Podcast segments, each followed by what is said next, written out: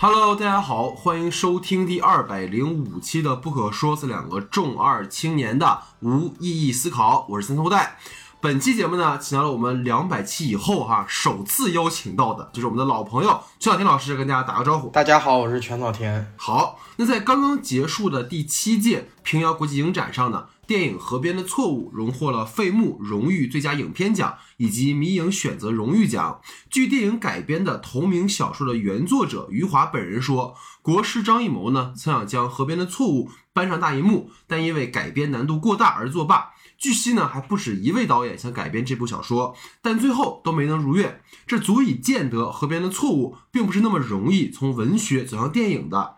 今年八月，由魏书君执导的《永安镇故事集》在内地上映。虽然影片口碑上佳，但票房却不尽如人意。业界呢普遍认为，宣发在这其中背了大锅。这一次的《河边的错误》，截至影片上映首日，票房即破五千万。这其中当然有原作者余华下场宣传造势引发的话题热度，更重要的是呢，朱一龙在经历了人生大事消失的他后，积攒起来的票房号召力吸引了很多观众，以及最重要的，影片宣发打出的故事没有答案，不如一起发疯，较为精准的击中了当下观众的一种集体情绪，压力过大，内卷过度，大家都恨不得发疯来排解愤懑。究竟河边的错误能否在兼顾余华原作精髓的同时，又完成导演的自我表达？在如今愈发强调确定性答案的氛围中，河边的错误是进一步挑战了观众的认知极限，还是在一定程度上做了妥协？文学改编作为一代又一代导演选择创作的方式，在当下的文化语境中，又能否有一些新的别出心裁的表达？让我们在本期节目里一起来好好聊一聊。节目开始前，还是希望大家多多关注我们的微信公众账号。播客不可说，十月底的内地院线依然十分精彩。新人导演王子昭联手于和伟、郭麒麟拍摄的处女作《二手杰作》，藏区导演九美成立的处女作《一个和四个》，我们都会计划做长节目讨论。关于我们最新的节目单，大家可以关注我们在公众号新闻专栏的通知，加入听众群跟我们互动交流的朋友，只要在公众号的后台留言入群，就能获取入群方法。那么我们最近呢，在小红书开了一个电影号，大家可以在小红书搜索 “movie 便利店”啊，movie 是电影，movie 便利店找到我们。好，下面进入到我们正式的讨论环节。好，下面进入到我们的话题讨论环节啊。那今天的第一组话题是由我来提出的。那我第一个话题啊，当然首当其冲，因为这个片子呢是根据余华的原著改编的嘛，所以我想聊一聊从文学改编的角度哈，这次电影的呈现。那我就来抛砖引玉一下哈。就我首先想跟邱老师聊的是这个电影的一个故事的发生的一个背景的时间，因为余华的原著是没有明确时间的，但是他发行这部小说其实是在八八年嘛，所以你姑且可以认为说这个。故事的叙述时间也是相同的。然后魏书君其实电影改编的这个里面，把故事的时间明确到了一九九五年。然后这个时间点的设置，其实我觉得很明显的赋予了故事更多的可以读解的空间。然后也给角色，其实原著当中是比较符号性的嘛，它提供了很多具体的前史背景和描写。所以针对这个时间的背景的这个改编，我不知道问问邱老师有什么看法？包括有没有听当时很多的一些啊映后他们有说嘛？有没有什么一些分享给我们说？啊，我觉得从我自己的角度来看，就是其实它这一个原著小说，它是有很多抽象的东西在里面的。嗯嗯嗯，就是你其实很多东西，因为它本身小说也很短，然后它其实是每一章其实就一个片段，然后它其实也没有很在乎这个呃时间上的连续性。所以你其实他作为魏书君作为这个电影，因尤其是他这一部电影，他其实并不是说他想继续去走一个只去电影节的路线，他还是想说这个电影是要带给更大的观众去看的。是，所以我觉得那个时间点其实是很重要的，就是你你要有一个锚点一样的东西把这个事情锚下去。对对对，你不能说还让这个小说还呈现于那种，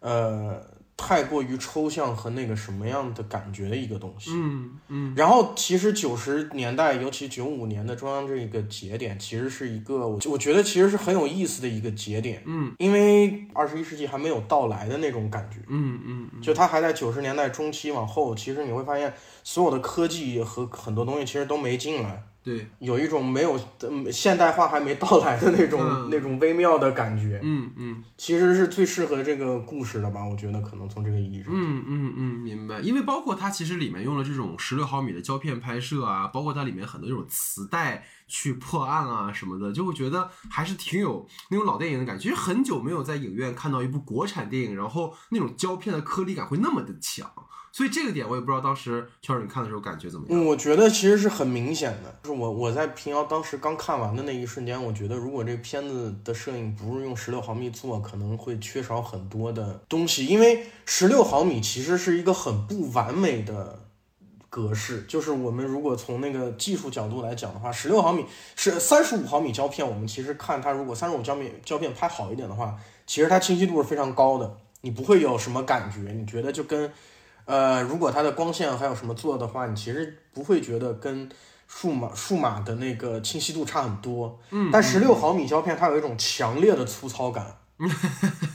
对，然后嗯，包括它的那个对比度啊，包括它那个光线，就是它整个那个粗糙感，甚至于我其实看很多人在微博也好，在豆瓣上面，我看很多评论，其实他会说这个片子好像是不是到处在虚焦，对，或者说好像是不是它这个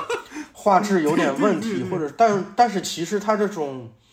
模糊的感觉，到了这个故事后半段，它的真实的意图开始翻过来的时候，对，就是他想用介质本身作为一个可信不可信的问题，没错，没错，没错。呃，放在里面的时候，你就会发现它那个十六毫米胶片是很迷人的，因为它这个东西本身它的胶介质就让你感觉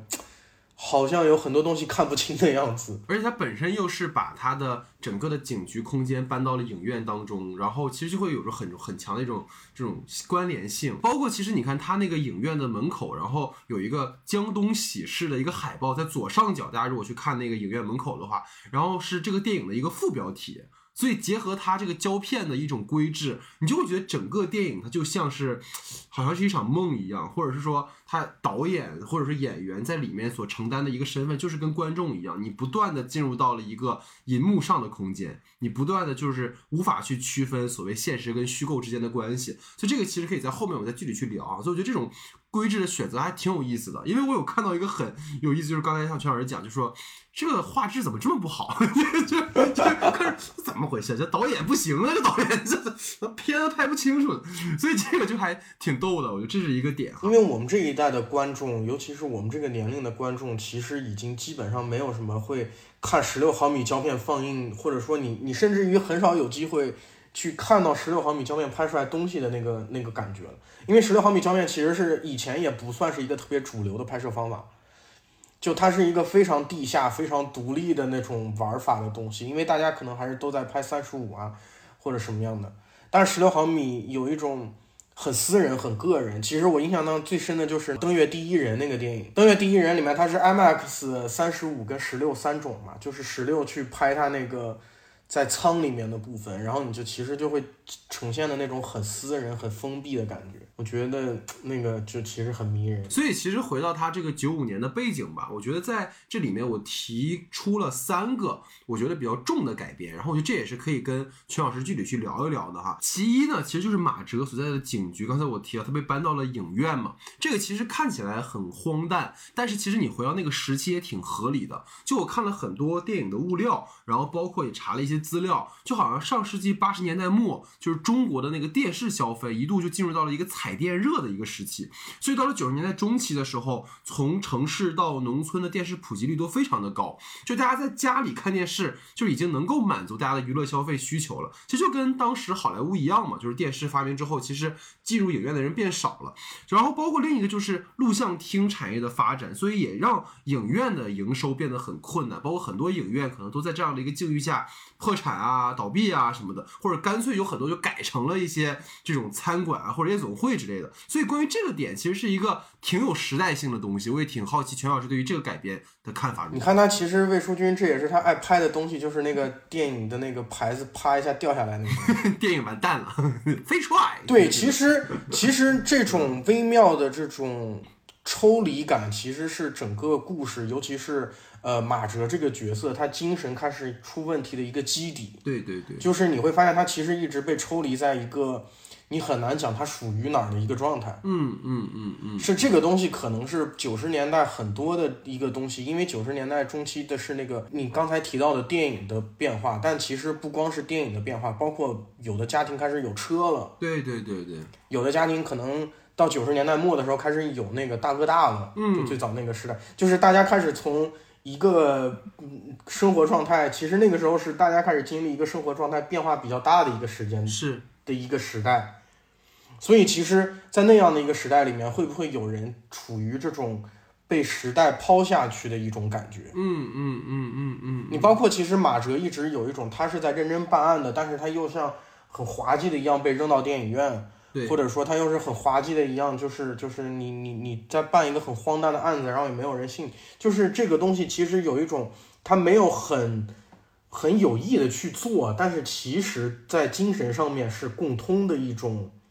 一种抽离感和被抛弃感的这样一种感觉。就是感受上的一种，就好像不在场的感觉。就明明好像你在一个在办案的过程当中，但你其实在一个完全就是错位的空间里面。其实可能也跟那个时代的很多人的一种境遇是一样的。对，然后我所坚定的东西，其实它在瞬间就会化为泡影。因为我印象很深的就是看了很多可能九十年代的电影的时候，就是或者以这样的一个背景的时期的电影，就是好像很多人去藏，就去攒那个录像带嘛。就是说，哎，这个就是未来，是吧？就是哈哈那个《乘风破浪》里也有嘛。结果你没有想到，过了一段时间之后，马上就重新又洗牌。对对，马上录像带这个东西彻底消失了就，是的，是的，是的，就是大家好像刚拿到录像带以后，你有一个那个就是那个录像带的那个录像机，然后你就觉得对，已经很牛了，咱们已经很牛了。然后你你你这个这个小镇里面所有拍录像的任务，好像都是这个钱都由你来赚。是的但是没有过大概几年，没有多久，大家开始用 DVD、VCD 了。回到我们的生活里面，我不知道全老师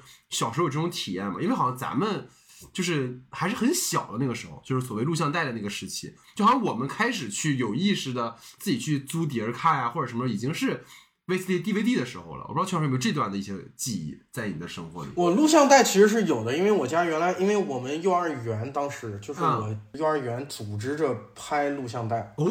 就是他们找了一个什么人，然后过来给每个小孩儿，然后每个小孩儿在那个幼儿园里面玩儿啊，然后还有采访，都是用录像带的。然后这个录像带一直在我姥姥家搬家之前都还在，后来应该也还在，但是因为没有放映设备，反而反正他就一直待在箱子底下了。啊，然后这个事情，我家人一直经常拿我开玩笑说，原来那个录像带里面采访你说你想干嘛，然后他说我，然后我当时说我就想开出租车。哦，这样的，对对对对对。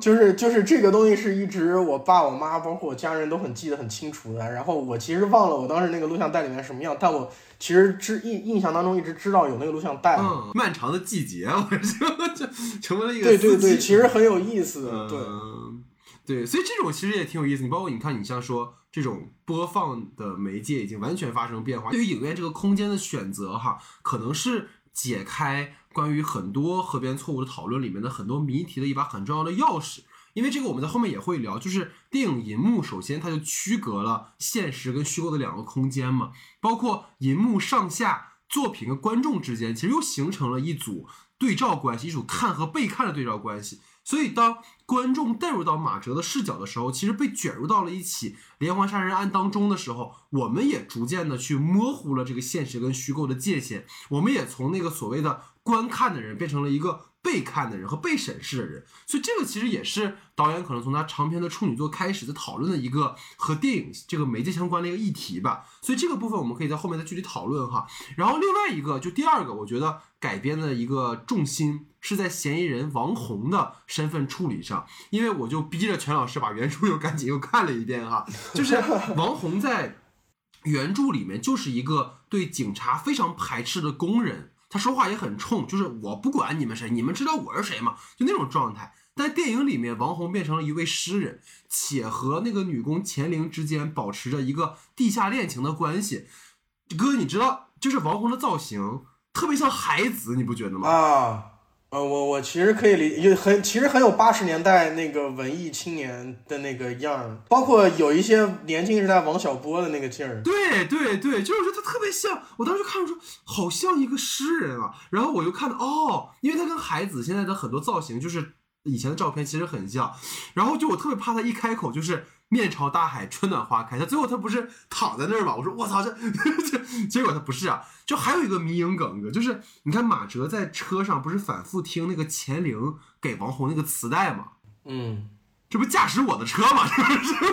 我 这是我这不是冰口龙剑吗？真是，然后把自己听魔怔了。对，所以其实王红的这个身份哈，我觉得就他里面有讲到一个点是。九十年代的时候，你会发现很多的诗人，包括尤其是朦胧派的诗人们，就是相继自杀。就是这个好像是对于那个动荡时代的一种极端的一种回应方式。包括你看，在《余华》这部小说的八八年到电影故事时间发生了九五年之间，我们都知道，从国内到国外，从政治到经济，其实发生了很多的可说跟不可说的大事。但我觉得比较遗憾的就是。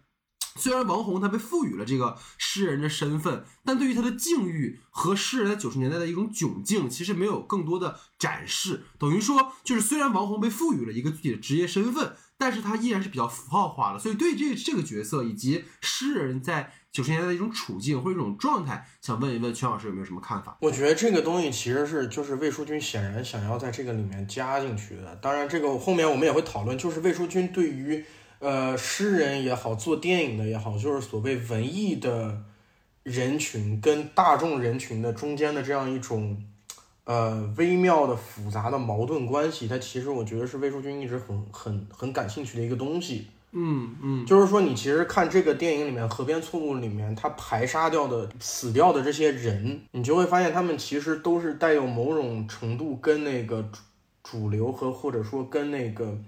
小镇这样一个环境有一种对抗性质的东西，就比如说那个老人，他其实生活在这样一个地方里面，大家都过着一个很朴素的生活。其实这个东西在原著小说里面展现的更多一点了，就是那个老人其实跟那个疯子之间有一种复杂的情感关系，呃，带有带有性，可能带有性，也可能带有一种母子，也可能带有一种什么东西。它其实是一个非常复杂，你也可以说扭曲的一种关系吧。对，然后。王红在电影里面，他其实身化重来，他变成一个诗人。在那个东西里面，你会很明显的发现，这个诗人和那个女人两个之间的那种感情，其实本身也不是一个在伦理上面很很传统的一种关系吧。我只能说，就是你肯肯定会被别人非议的一种关系。然后再到第三个乙装的那个人。就是他们都是三个，你显然不会被主流社会正常接受的一种情感关系也好，或者说人物形象也好，但是最后被一个疯子去去杀掉了。其实这是他一个很有意思的一个一个关系。所以，然后回到刚才这个话题来，其实就是你会发现在那个时代，诗人这个东西，就是大家会觉得说诗人好像超脱于世啊，或者说超脱于那什么，但其实，在那个时代的诗人，他们首先其实是一个反抗者。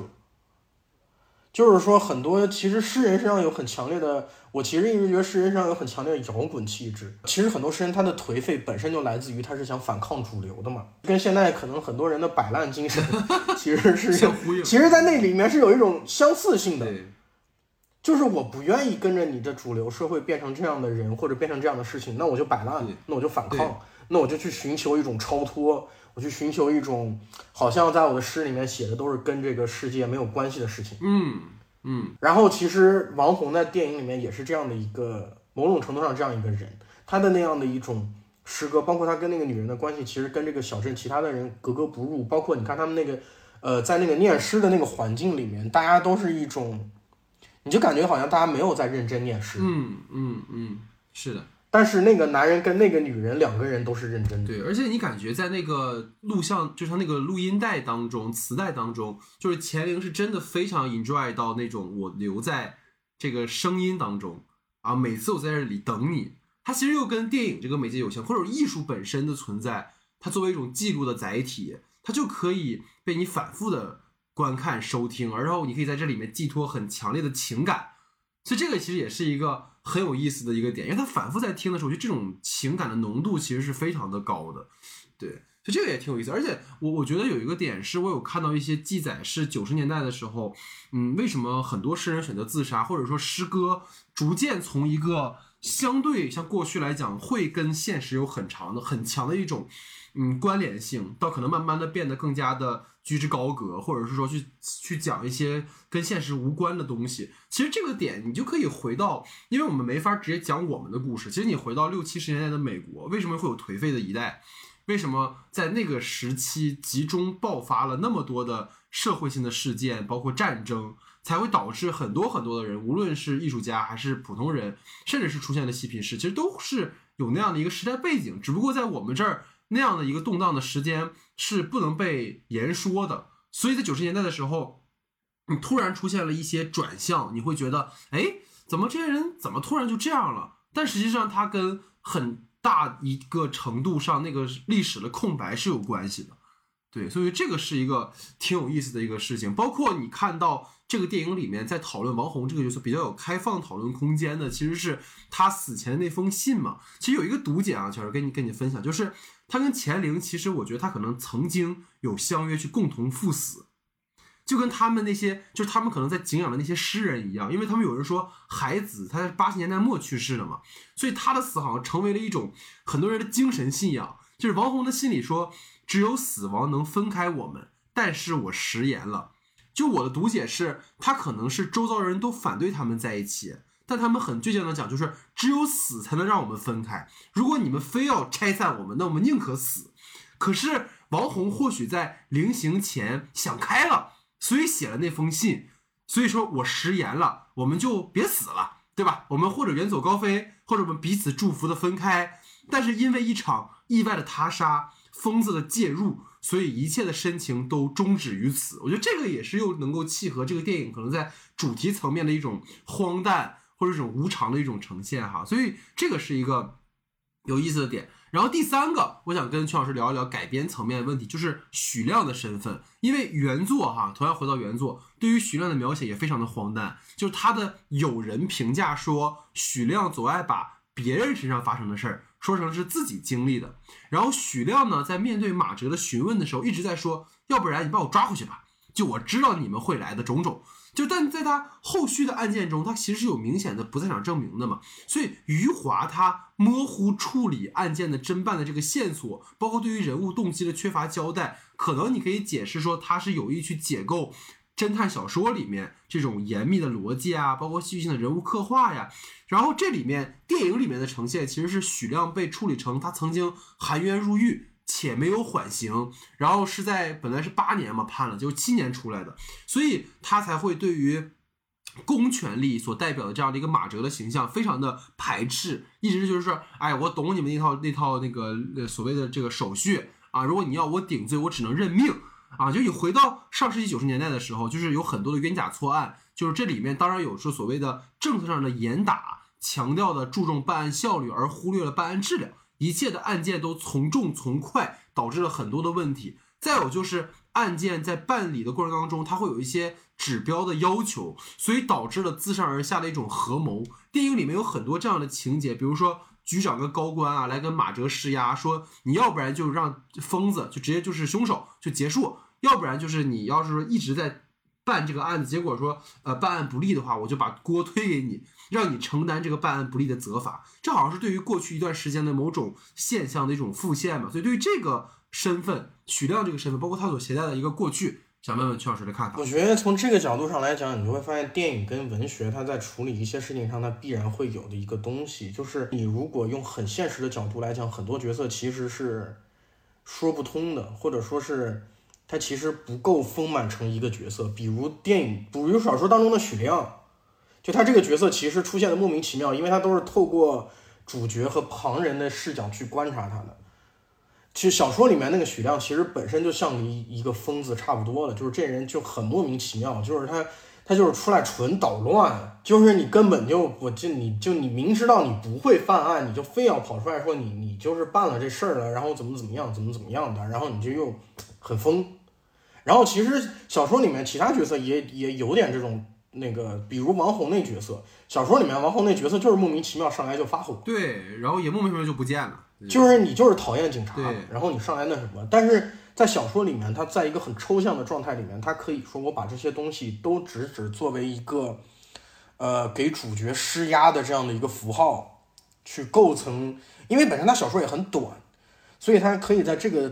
层面上面去构成这个给给主角造成压力、精神压力和各方面压力的这样一个一个环境因素。但是在为在电影里面，尤其是你作为一个九十分钟电影里面。就是他不得不说，我必须要把许亮这个角色要做得更丰富一点，所以我觉得这是可能他考虑的一方面的因素吧。然后我觉得他选择去丰满许亮这个角色的方向是还不错的，就是这个异装癖的这个东西，因为其实刚才也提到了，这个东西其实贯穿了一种就是被社会排挤的，或者说他潜在，甚至于说这个排挤可能未必发生，但是他自己。因为他自己特殊的身份，这个角色本身他已经承担了很强大的精神压力了，所以其实你会发现这个故事，我觉得这个东西还有一个很有意思的地方，就是说你会发现，当马哲去遭遇了这三个人的时候，就是这个老老太婆的事情，然后王红，王后马哲的事情，你会发现他们。其实我觉得这个东西就是你造成马哲精神压力一个很大的东西，就是这个所有事情都看起来像是一个案件部分，对，但其实你会发现，仅仅是他们自己个人遭遇了一些问题。是的，是的，是的，是的。其实他们这些个人问题跟案件没有关系，但是你都被套在一起了，导致你这个作为一个大谜题的这个局势不可解。对，觉得这个在改编的剧作上面，其实我觉得观感来讲是还不错的。是的，是的，是，就好像感觉余华老师他的。角色，因为他没有更丰富的前史嘛，所以你感觉好像虽然他的主线也不是那么清楚，但他依然是在这个办案的线索上的。但是在电影里面，你会发现马哲每一次去，无论是王红还是这个许亮，他在进入到对方的这些私事的时候，他把每一个人的真相都曝光出来了。但他其实把每个人都推向了一个，就是可能会导致他们死亡的一个极端的点上，比如说地下恋情的曝光。对吧？比如说许亮身上这个事情的曝光，所以他才会让这个人很崩溃嘛。就是我出发点是好的，我想破案，但是为什么我却导致这么多的悲剧的发生？包括你看许亮最后自杀那一段，其实真的哥，我第一次看的时候，我真的没有反应过来那个是许亮，我还以为是那个王红那个女朋友呢。但我觉得不应该啊，怎么就出现这？因为他突然他长头发吗，不是，然后还是一闪而过的，所以就有点没反应过来，而且。我当时满脑子都是我旁边有一个呃有个女生就砰突然就是砸下来之后就突然叫了一声，所以我就没反应过来，镜头就过去了。然后其实我满脑子都是《无间道》里面黄 Sir 被杀的那个段落，知道吗？就是一模一样。而且那一段哈，我觉得可能是不是有删减，或者是导演没有给够。其实我觉得应该多给马哲的一些反应。因为那个镜就是那个场景，对于马哲的冲击应该是非常强的。因为你看到，就是马哲在被许亮送那个锦旗的时候，他还在维持着自己的一种呃所谓职业身份。以后有事儿来找我哈，没事没关系没关系啊。觉得自己就他不断的跟对方讲这个话的时候，我觉得他是在本能的去肯定自己，就是哎，我做这件事还是做了点好事的哈，或者说我我其实案件还是在在侦破当中的。结果许亮一死，他整个人嘣一下，所以这个可能。有点遗憾了吧？因为你看《无间道》里其实也是一样，就陈友仁在看到黄 Sir 被杀了之后，他最后才会举枪去威胁刘德华嘛。所以整个这个人物其实是有一个情绪的递进的。所以我不知道，就是哥，你看到最后这一段的时候，感觉怎么样？这其实也是我可能之后会想聊一个东西，就是他这个东西其实有一种比较微妙的，说你的视角既是跟随马哲。但其实，因为你要观察马哲陷入局里面慢慢发疯，所以他又想要呈现一种抽离感。其实，因为他不是那种就是从头体验到尾的，就是你从头就跟着马哲，然后跟着马哲第一视角这样进。尽管他其实是一个第一视角，但是，但是他在一些戏剧的或者说地方的处理，我其实，我其实觉得那儿应该不是删减的问题，就是他可能我觉得他就是要那样设计出来。对对对。就是他其实，在那个地方的时候，开始在某些体验上面给给观众和马哲进行一些的切分，嗯嗯，让你去更站在一种更有距离的地方去看他开始发疯了。就是可能除了刚才提到这个呃和时代关联性比较强的王红和许亮哈，我觉得其他两位在小说里面更多戏份的受害者，其实在电影里面是被弱化了的。这个圈儿，我觉得应该有会有同感嘛。一个是刚才你提到这个幺四婆婆，因为原本小说的开局其实写的是幺四婆婆的日常嘛。然后随着她遇害了，才把视角变到了马哲。然后电影里面的幺四婆婆就像个蝎子一样，就是她没有更多的交代她跟疯子的关系，因为其实你会看到电影后半段的时候，马哲在婆婆家发现了鞭子和天花板布满的那个被鞭子抽过的痕迹。但其实也就点到为止了，因为原作里面，刚刚邱老师提到，他有明确讲幺四婆婆就是她的亡夫在生前其实有家暴的倾向的，所以当婆婆收养了疯子之后，邻居总能听到屋子里面传来婆婆的呻吟声，就你当然可以理解为是可能是婆婆就是被疯子也在被打，因为她一辈子已经习惯逆来顺受，也一直在忍着，但是其实是很悲凉的一种呈现。当然这段电这段情节，其实在电影里面就会。可能以影像的方式去很暗示的讲出来了，然后它也可能是一种性虐待，也可能是一种纯粹的暴力的行为，但是这些都没有展开。但这个镜头其实给了观众很多可以读解的空间。然后我其实想跟圈友聊的更多的是关于就是那个目击的小男孩的戏份，因为也是一样，在小说里面，男孩在前几章的戏份其实挺多的。就包括他带着马哲去工厂啊，找到了嫌疑人，包括他其实也跟马哲有更多的互动。我觉得这种描写其实可以强化男孩的死给马哲带来的一种冲击跟刺激。但是电影里面其实也省略了这个部分。就电影开场其实用非常视觉化的方式去拍了男孩跟小伙伴嬉戏嘛，然后在废墟里面开启了一扇又一扇的门，然后直到一扇门后面其实什么都没有，那个镜头其实还蛮震撼的。就我觉得导演的呈现可能是男孩在电影里面的感觉和马哲其实是有同构关系的，因为他们都想要找到凶手，或者他们都有一个执念，但最后他们的执念都害了他们。所以对于这两个角色，尤其是男孩，想问问全老师有没有什么看法？我觉得，呃，我不知道男孩的死弱化是不是有这个审查或者说这个这个方面的因素，因为我觉得其实如果你要是很详细的去呈现男孩死的话，其实挺黑暗的。因为，而且他其实这个片子里面已经弱化很多暴力成分，因为原著小说里面都是把头都砍下来啊，对对对，是的，就是每一个角色的头，它都是分下来的，然后只有一个头放在那里，然后尸体相当于半埋进一个一个一个土坑坟里面嘛。对对。所以如果你想象一下那个部分，如果是那个小男孩的话，这个东西其实很恐怖。嗯，对。因为电影里面其实已经弱化了，说他是一板砖把那个小女孩拍，把把小孩拍进水里面去了。所以其实他也不会呈现他的尸体啊，或者什么整个的死的这样一个样子。我觉得可能是有一方面这方面的考虑的，但是其实包括那个老太太的东西，这个其实也是我觉得可能会很多人我不知道，就是我有可能我读完小说以后，我会觉得小说有一种更荒诞的恐怖，就是一方面是妖四婆婆那个关系，因为妖四婆婆那个关系以原著里面小说里面看着更变态更扭曲，因为她是。呃，她相当于是类似于办童养媳的身份嫁到她的丈夫家里面，然后她大概没多少岁的时候，十八，我记得是原著小说里面是十八还是多少岁的时候，她丈夫就已经死掉了，所以她整个一辈子都是在守寡。但是她丈夫又是爱打她，然后她跟那个疯子当中，然后她其实很多年从来都没有养过这个疯子，然后她一开始从来也跟那个村里面的人没有关联，就是生前最后几年开始。跟这个疯子有了关系。电影里面其实有一个，她那个老太婆在草地里面想，好像撅起屁股来想要让人打她的那个镜头，但那个镜头其实是在她那个电影院的梦境里面的嘛，就是这个东西其实都没有提明白。然后其实你会发现，就是这个小男孩跟男主他确实有一层半隐喻的关系，因为在这个故事里面，他们俩对案件解谜是最纯粹的，因为就是好奇，就是你会发现在这个故事里面。像原罪一样的一个东西，就是求好奇。对对对。但是好奇的根本在于你需要它 make sense，你需要它有道理。嗯。但是这事儿它其实没有道理。我觉得这个其实是很有意思。但我觉得其实某种程度上，作为电影来讲，或者作为它一个想，就是它走到了主流路线的电影来讲，嗯，一些遗憾吧，就是老太婆跟小男孩。因为我其实觉得在原著里面，它那种恐怖感。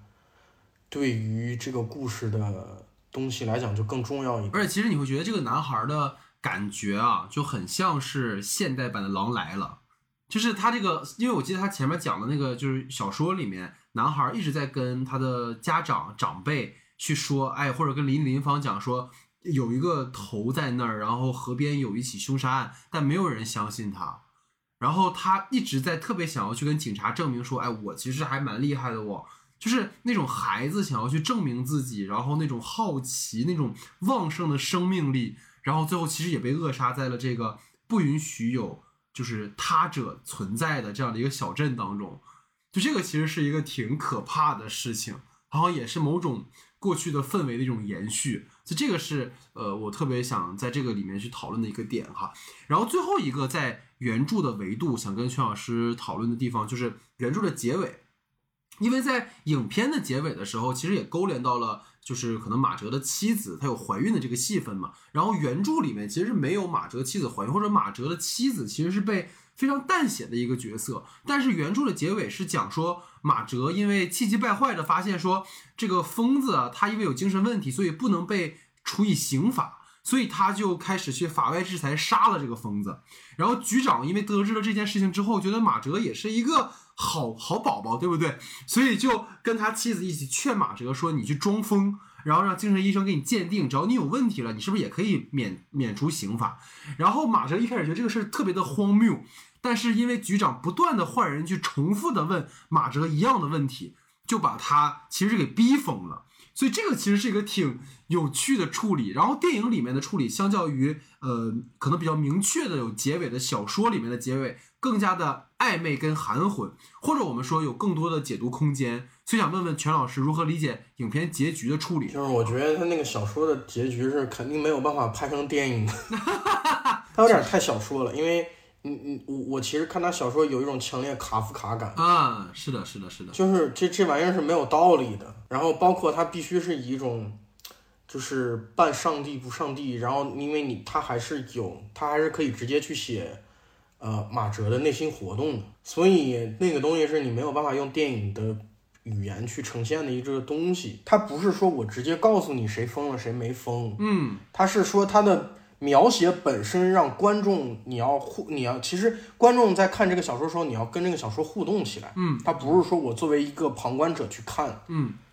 但是你在电影里面其实很多电影的时候你是很难去做到说我观众本身要去作为一个互动者的方式，嗯，所以我在觉得在这个程度上面来讲，魏淑君已经尽了很大努力了，就是说 他到最后就告诉你，你你看到的东西本身就不可信，对对对对。你看到的影像本身就不可信，你也不知道哪一段是真的，哪一段是假的。然后包括它结尾那个最后那个镜头，到了一种非常像是嗑药了的那个状态。对对，其实就是很大胆了，其实做的是的，是的。所以就这里面其实有一个很有意思的点吧，因为你看余华的小说在原著里面，它更多的像我刚才提到，它是一种对于经典的。侦探小说的一种解构和调侃，然后包括也对一些某种时代的隐喻吧。那魏淑君其实对于结局的处理，我觉得他是非常哲学性的，或者说他会有很强烈的对于某些可能后现代以来的一些哲学思潮的回应，就是尤其是对于所谓的存在和所谓的虚无的一种呈现。因为我有在这个电影里看到一个最有让我有兴趣的点，其实影片开场的时候，他不是引用了加缪的那个《卡利古拉》里面的。呃，一一段话嘛，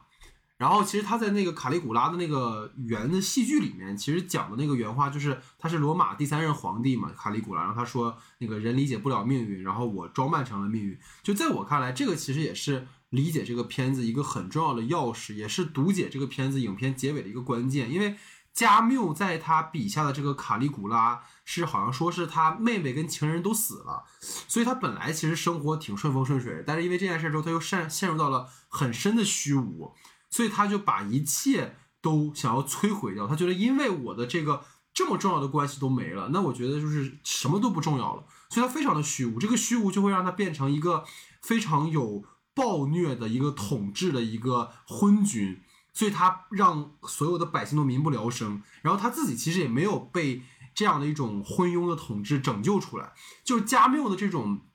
描写，似乎是想经由说卡利古拉他身上的这种悲剧，去表达人在后现代当中深陷焦虑啊，包括虚无中的一种比较消极的状态。因为他任何任何事情都没有意义，所以他就无节制的去破坏和伤害。所以我挺好奇，就是从开场的这个部分，因为我觉得全老师因为也看了很多的小说嘛，也有很多可能是在比如说六七十年代随着存在主义的这样的一个思潮发展起来的。就我不知道在你在看，就是可能这开场的这个话所引引引导的整个电影和你的文学的观看的体验，你有觉得这个片子有有回应到这个母题吗？就是所谓存在的、所谓人的意义的、价值的这样的一些意义议题。我觉得其实从我的感受上来讲，我觉得他是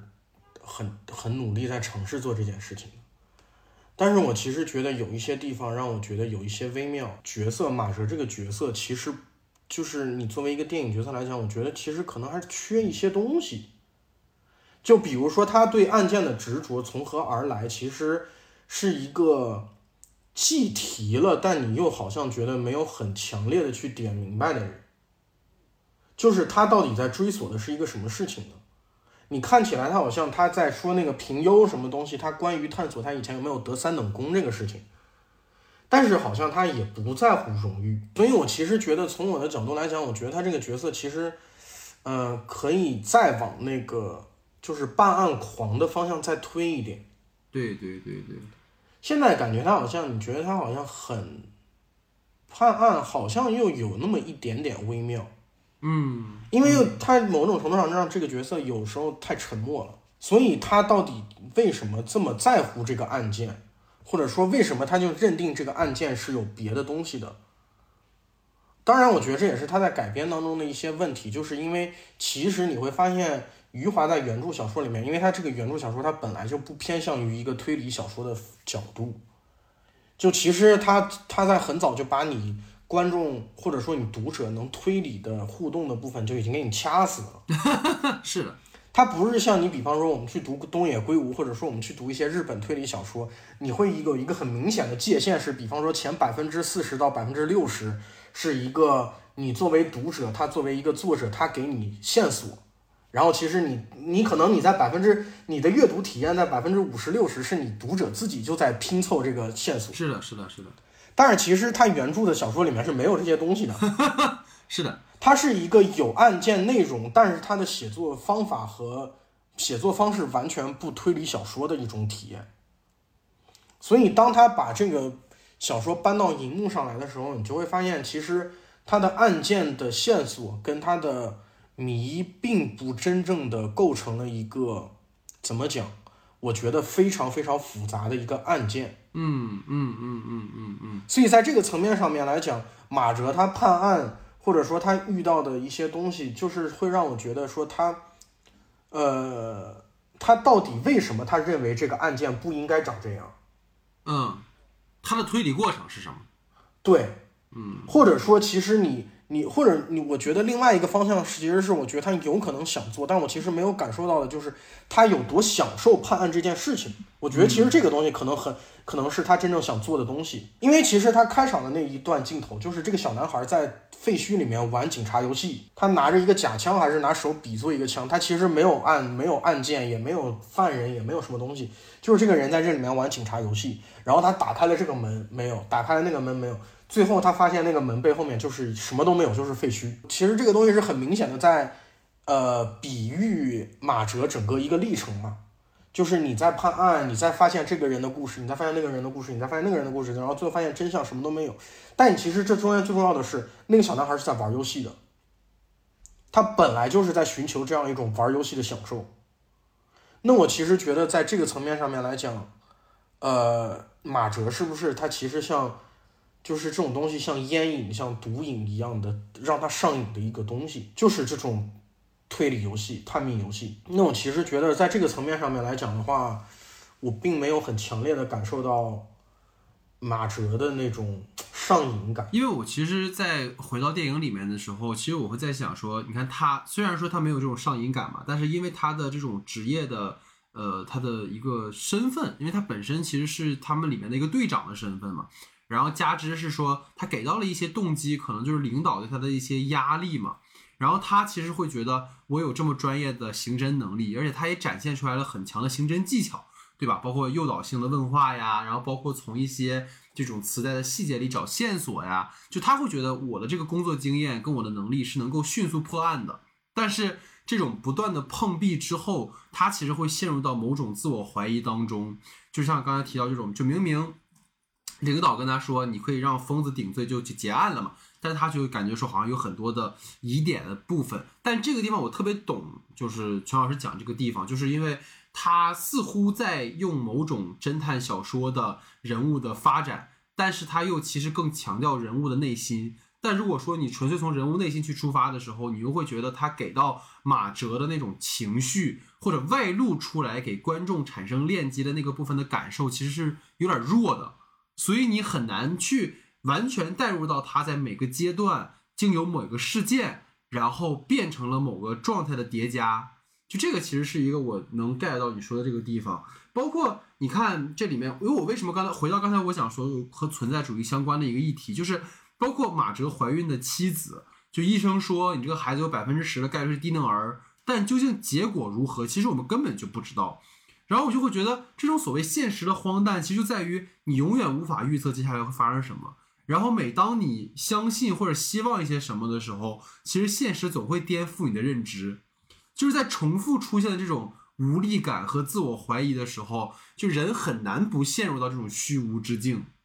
而且很有意思的一点啊，就是哥，我不知道你看完这个电影到今天，因为我听说你也跟很多朋友在讨论，就你会发现很多观众因为过去既有的一种观影体验，其实会特别想要强烈的去联系故事的因果关系，或者去找到真凶这件事情，但是。也许是我先入为主了，看了余华的原著，就所以你会感觉到，从余华到魏淑君，就虽然他的壳子依然是侦探小说，但就像刚才你讲的，其实重点不是凶手是谁，而是人在这种命运的荒诞当中，你怎么找到生存之道？因为你看，像呃卡利古拉，他就是陷入了疯癫嘛，我就摧毁一切价值和意义，我什么都不相信。然后在那个卡利古拉那个戏剧里面，其实。在你咱们看到影片开场那段话的后面的，其实是那个剧里面的反抗军，就是西皮翁这样的一个角色，他就是跟卡利古拉完全截然相反的这种价值的取向，他就很肯定人的价值，然后他很坚持去以不断的寻找跟重构一切去对抗虚无这样的一个人物，所以因为。全老师跟我都都之前有有过共同在剧组的经历嘛，当然那个片子给我的体验其实就很强，就是我回到这个电影，就会觉得马哲这种疯癫，我或许他其实输给了一种无常的命运，就他的对手就不是那个连环杀手，就是电影里面，尤其是在马哲的那个梦境之后，你会发现一切都变得非常的模棱两可。无论是两次杀疯子也好啊，包括上海领三等功也好啊，包括孩子出生也好啊，就这种就是很明显是有断裂的和前后逻辑难以自洽和解释的情节，可能都是马哲的一厢情愿。就像你说的，因为在这个时候，观众其实跟马哲一样，已经完全进入到一种主观跟混乱的思绪当中了，就是因为马哲知道可能疯子没法受到刑罚。他所以，他动用私刑，因为找不到三等奖的奖状，所以幻想自己得了奖。因为孩子是低能儿，所以我幻想一家人其乐融融。所以，这种就是对于命运的不可违抗，那种输给了不可知论这样的一个人物的命运，我觉得是能够让我感受到的。他的电影里是有这样的一个逻辑自洽的，我我觉得。然后，邱老师，你知道最好笑的就是他不叫马哲吗？对吧？其实我觉得马哲本身就已经是个彩蛋了，嗯，就是毕竟马克思老爷子都讲了嘛，就是实践是驳斥不可知论最有力的论据，但偏偏我觉得是一个坚持实践跑断了腿的马哲，陷入到了对于不可知论深深的迷茫之中，我觉得这个是很讽刺的地方。某种意义上，因为他电影其实有一个改动，就是他没有杀疯子嘛。然后他其实把后中间那中后段那里拖长了，就是说，呃，在你你已经确定疯子是杀手，然后你那个又解决不了他的那个部分的时候，其实是因为这疯子给跑了，你不知道在哪。我其实觉得就从这个地方设计的可能就会有一些些不够不够精细。我我需要一个理由，就是你你到底为什么没有去抓疯子？你你到底为什么觉得说这个案件有别的？解，因为其实他没有在前面很好的呈现出来说马哲是一个要给所有的东西都要套上理由的这样一个人。这个东西也可能是我那一次的观影感受吧。我觉得这个东西可能当然不适用于所有人，可能只是我自己的一种。哎，其实啊，我觉得聊一个稍微题外的话，就我觉得全老师，因为我我其实，在节目里也很早之前跟你说过嘛，就是我说，呃，你在有一次咱俩在北京见面的时候，然后你跟我说了一个话，其实对我当时的电影的观念其实有一些改变嘛。就是因为我们因为咱们学校的这种电影教育，它可能更强调故事，对吧？嗯更强调逻辑。但实际上，就是影像所给我们的，像马丁·伊登那样的电影，嗯它是一种为完全主观化的，或者是那种感受性的，甚至是像很多的后现代以后的文学作品一样，它是很难琢磨的。所以就是在这个电影里面，就是反而我在听到你今天整个的表述的里面，会感觉好像你很会有些在意他的人物动机跟逻辑。我不知道这是不是某种你的转向，或者是一种改变，还是这个电影给你这种感觉比较强烈？我觉得可能是这个电影给我感觉比较强烈。我我觉得这个问题就在这儿，就是你你在一开始选择这个东西的路线的时候，你是造要在悬疑的片的路线上面走多远，或者说你要在一个非常嗯荒诞的电影上面走多远。嗯嗯嗯嗯嗯，但是在我看来，就是他这个片子在这个路线上面走的有一点点模糊。就是你其实看它比对比原著，它整个在前半段的戏剧张力和故事走向都是以在电影里面是非常非常强烈的在走悬疑片的路线的。啊，我懂你。它不是像电影那样很早的，我其实就已经把悬疑的东西就在你模糊的抛开了，因为小说里面它其实一开始就没有想要把你往很悬疑的路线上面去走。它现在其实，在电影里面给我的感受有一种种，就是我拿悬疑这个饵在一直吊着观众往前，然后在最后再给你哇，你们被戏耍了，其实我不是悬疑。但这种感觉其实会让我觉得有一种种很奇怪的感觉。我觉得如果你要走这个路线的话，其实你一开始你，我觉得，呃，在我的感受上面，你的那些问题，你你形而上的一些东西，其实你在更早的时候就可以开始报。其实甚至于在马哲没有意识到自己疯之前，你是不是也可以给出一点点对不上号的东西？我觉得那样的话可能会。在一定程度上面，把这个片子往更加的符合他最后走的那个后现代，或者说一种很解构、一种很荒诞的路线上面，我觉得会让我个人觉得更舒服一点。当然，当然这是我完全作为一个观众再去考虑。但是你回过头来讲，就是它这样一个项目，就是它其实又是要走一个主流观众项目。但这个东西我不知道这个讨论是，就是你可能说跟电影没关系，但是我觉得它其实也有关系，你知道吧？就是你你你实际上不能。你其实实际上很难在一个往就是主流市场的电影里面做到那个份儿上，因为很可能观众受不了。就比方说，我最喜欢的，我又要我就每节每个节目都喜欢 Q PTA，就是 PTA 当年拍那个《性本恶》，就是他改品清的那个小说，因为那个也是平行小说，也是非常没有道理，非常后现代，非常非常非常疯。然后你其实他那个电影就是他根本就没有在走悬疑，但是尽管他的故事其实是个侦探片的故事，他其实一开始就是所有人都是疯的，就是他又嗑药啊，又这样又那样。其实他一开始就告诉你这个人就是不正常，就是他所有包括人物表演方式也有一种强烈的呃表现主义感觉。我觉得这是一个基调的问题，就是这个片子的调有一种说它前面明明是走着这个调，后面变掉了的感觉，就好像我我看了。我看了七十分钟的《七宗罪》，然后最后二十分钟告诉你我对不对？你你看的不是《七宗罪》，你看的是《搏击俱乐部》，就是这主角是疯的啊！我其实我我可以总结全老师讲，就是锚点的问题。因为你刚才提到说这个电影在时间上给了你一个明确的锚点，所以它的建筑的风格，包括人们的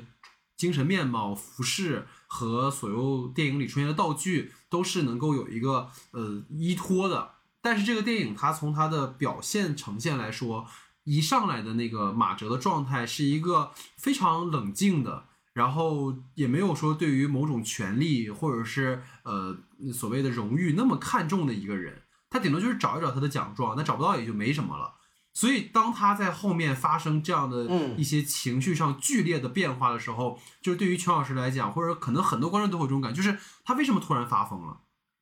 就他发疯的契机到底是什么？当然，我们可以脑补很多，对，就是说啊，他是因为这个原因那个原因，但是可能在文本上直接给到你的并不够，因为他前面太过于给你感觉是一个很实的东西了，对，对吧？所以他才会，而不他还不像说路边野餐或者地球最后的夜晚，他就从头他就是一个很奇怪的东西，就是它是一个非常主观的。因为我印象很深的是地球最后的夜晚的时候，前面那个李红旗。那个黑猫的镜头反复在出现，但是跟它的主线故事其实关联性非常的薄弱。现在这其实就是他人物主观的一个外化的呈现。所以这可能就是两种抉择吧。因为我最近看另一部电影，其实有跟全老师说的感觉一样，就是一个和四个，嗯嗯，九美成烈导演的那个新片，因为那个原著其实跟我觉得余华老师的原著有相似之处，就都是非常的荒诞，然后非常的主观。因为那个小说我就不多讲，简单讲就是那个小说其实也是一个从它里面有个林业林业员的角色，一个护林员的角色，从他的主观去出发的，包括他所看到的这个世界都是他主观感受到的。但是电影里面为了某种类型化的需求，某种商业的回报，所以他必然要把它改的商业一点。但是改的商业一点的一个问题就是，他的原小说的基底或者是吸引这个创作者的基底，一定是他荒诞的那个部分。但是你怎么能够兼顾荒诞的？或者说更加晦涩的和商业表达的这个之间的一个平衡，哦，我觉得这个很难。就我们从观众角度，或者我们从一个评论者角度来讲，哎，可以这样去说他们。对，但是我跟全老师又有一个身份，我们又是创作者，所以如果这个事儿落到我们自己身上，也很难做。对，所以我其实我觉得，在今天，在我说我讨论啊，包括我觉得我说一些我对这个片子感受一些问题啊，其实我其实个人非常喜欢这个片子。就是我看完在平遥看完之后，我也觉得非常喜欢。我其实现在我们在讨论，就是说你怎么样，比方说有点吹毛求，其实某种程度上有点吹毛求疵了。就是说，可能我们去，就是就是你你这样一个七十多分、八十分的片子，我们在考虑有没有办法让它能更接近九十分，就是我自己的一些感受上面的问题吧，小的问题。明白，明白。而且我能听出来，就是全老师有一种感觉，是因为他本人是创作者，所以他在讨论节目的时候，他又要把自己放到评论者的视角。所以其实有点打架的感觉，就一方面觉得，嗯，其实我心里感觉挺蛮舒服、蛮好的。但是这个东西是作为创作者的一种共鸣，但作为评论者，你会觉得，哎呀，它其实可以更好。所以我能听到你今天的这种拧巴感，我不知道有没有这种感觉。我觉得是有一点的，就是你你我你肯定不能说它是烂片儿，但它肯定是好的，因为因为本身不管是所有的体验来讲，各方面的体验来讲，我觉得都是好的。但是你回头想想，这个任务。对于所有人来讲，就是他这个任务确实很很困难。某种意义上，就是改改余华，尤其是改余华这一篇小说，因为余华后期小说没这么，就是他后面小说没这么实验，他只是苦。对。但是他早期小说很实验，然后他很抽象。嗯嗯。然后我其实在他结尾给我那一种卡夫卡感的时候，因为我看电影完事儿以后，我觉得，哎，这是余华小说还是卡夫卡小说的那种感觉。嗯嗯嗯。然后我其实很享受那种。被一下被吓到的感觉，就是你这故事居然这样走。对对对。但是就回过头来，有没有办法说我更加的可以说在实跟虚都兼顾一点点？嗯，比如说这个案件跟这个马哲的私人的情绪上面的联系。嗯，然后你其实在这个故事里面，在这个电影里面来讲，这个案件只看着像是马哲一辈子办的许多案件当中的一个。之一对，嗯，你其实没有，他其实没有给你一个明确的点，说为什么这一个案件对于马哲的影响能如此之大啊？因为他也没有说给你一些设定，比如说，假如说马哲没办过这么大凶杀案，在这个小镇上就没有这么大凶杀案，这可能是一种，或者说这个凶杀案当中发生的某些对情感的或者对人伦的这样一种挑战是马哲。此刻就正在关心的东西，嗯，或者说马哲现在处在一个更加特殊的时间点，以至于他对案件有那什么？我觉得他可能想走这样的一个方向，就是他的孩子要出生了，但其实这个东西在马哲身上的体现，并没有到让我觉得非常的强烈。对对对对，就是说有，但是我很没有明确的感受到说马哲因为这件事情在困扰。是的，是的，是的，是的，因为你马哲不是小刑警，对，你是队长嘛。不是一个，你是队长，你应该按理说按照他的预设，包括包括在电影当中这个呃朱一龙的这个形象，也像是一个经历了很多事情的形象，胡子拉碴，穿个皮衣，然后他面对和应付这些呃嫌疑人和杀人犯的时候，都显得比较游刃有余。那我其实觉得说，你这样一个经历很丰富的老刑警，你这样一个队长。到底这个东西为什么他这样的让你受不了？我觉得其实应该还是应该有一个相对能让人更明确的一个点。嗯嗯嗯，因为这个其实是全老师想跟我们去聊的一个话题嘛，我觉得就可以把它就并到一起嘛，直接就因为这里有一个 很有意思的点，就你刚才提到的，就是我在看这个片子的时候，其实我脑子里一直在闪过《暴雪将至》，对对对对对，就董玥导演的那个前作《暴雪将至》，因为那个片子里面，我我为什么会觉得有点像，是因为它里面段奕宏那个人物的状态也是一个非常想要破案的人，但那个人的状态其实是有依托的，因为他其实是一个协警，嗯就他并不是警察，所以他特别想要通过自己的一些行为去证明，嗯就像那个男孩在河边的错误里一样，去证明说，哎，我其实是有当警察的资质的。所以他对于这个案件到最后变成一种很迷狂的状态是能够被理解的，但是这个里面就是，其实我们已经已经讨论过这个话题了，就是他没有更多的跟这个人物的勾连，所以导致了这个人物在他整个状态上，在观众体验的一种脱节。而且我觉得陈老师这个，哎呀，我刚才听你讲的时候，你知道我心里有一个感觉，就是非常的矛盾。就在我们讨论国产电影的时候，我们打一个冒号，你很难就是真的去呃理解说他到底是导演的问题，还是有就是无形的手在把控他的问题。因为这个电影里有一个细节，就刚才我其实也提到过，就是他不断在强调上级的施压，然后又回到九五年那个节点，其实是中国在有一段时间严打的那个时间，所以他有很大程度上来自上层的压力给到他，等于说这个部分的压力加之家庭的这种有点疏离的关系，让他在事业跟家庭之间都没法再当精英了。就是他肯定自以为是一个精英嘛，他还有一个那个打插科打诨的一个一个徒弟，他其实应该是一个比较成功的人，但是这种环境当中是不允许他，因为在大的背景上是不允许你抽丝剥茧的破案的，你必须给我快刀斩乱麻把这件事情解决。然后家庭关系是我我老婆怀孕了，但是我因为工作原因我没法照顾她，因为小说里有一句话哥让我印象特别深，就是他老婆在电影在小说结尾的时候，因为马哲射杀了疯子嘛，他老婆说的话居然是“我再也不用担心你了，因为我知道你在哪儿。”然后因为因为你我知道你当不成刑警了，就是我，而且我知道我以后去哪儿看你了。我说哇操，这太太牛了！就是那种家属跟他有就是这种警察身份的这种人的关系，所以我就会觉得，在这样的就是某种对于大背景介绍的缺失之下，我们就会导致对于人物的一种一种模棱两可，因为导演其实给了一些就是领导的施压嘛，而且你会发现哥，除了他们的局长以外，还有一个比局长更高位的领导也在，只是没有，只是没有去对，像影子一样在藏在对他只是没有去明确说这个人的身份，但是明显就是他也是一个比局长身份更高，可能是市里面的领导。哎，我跟你讲哥，坚如磐石后遗症，我觉得是。对 对，所以我不知道就是是不是这种感觉，你如果补充上来，是不是感觉会更好？我觉得是，而且我觉得更重要的是这些事情对马哲的呃影响，就是你其实看到这些事情它都发生了，但是在电影里面没有很强烈的一个马哲受这些事情所困的一个反馈。对对对对对对对，就是你在电影里面感觉好像马哲应付领导和应付家人，好像也应付的还行嘛。嗯对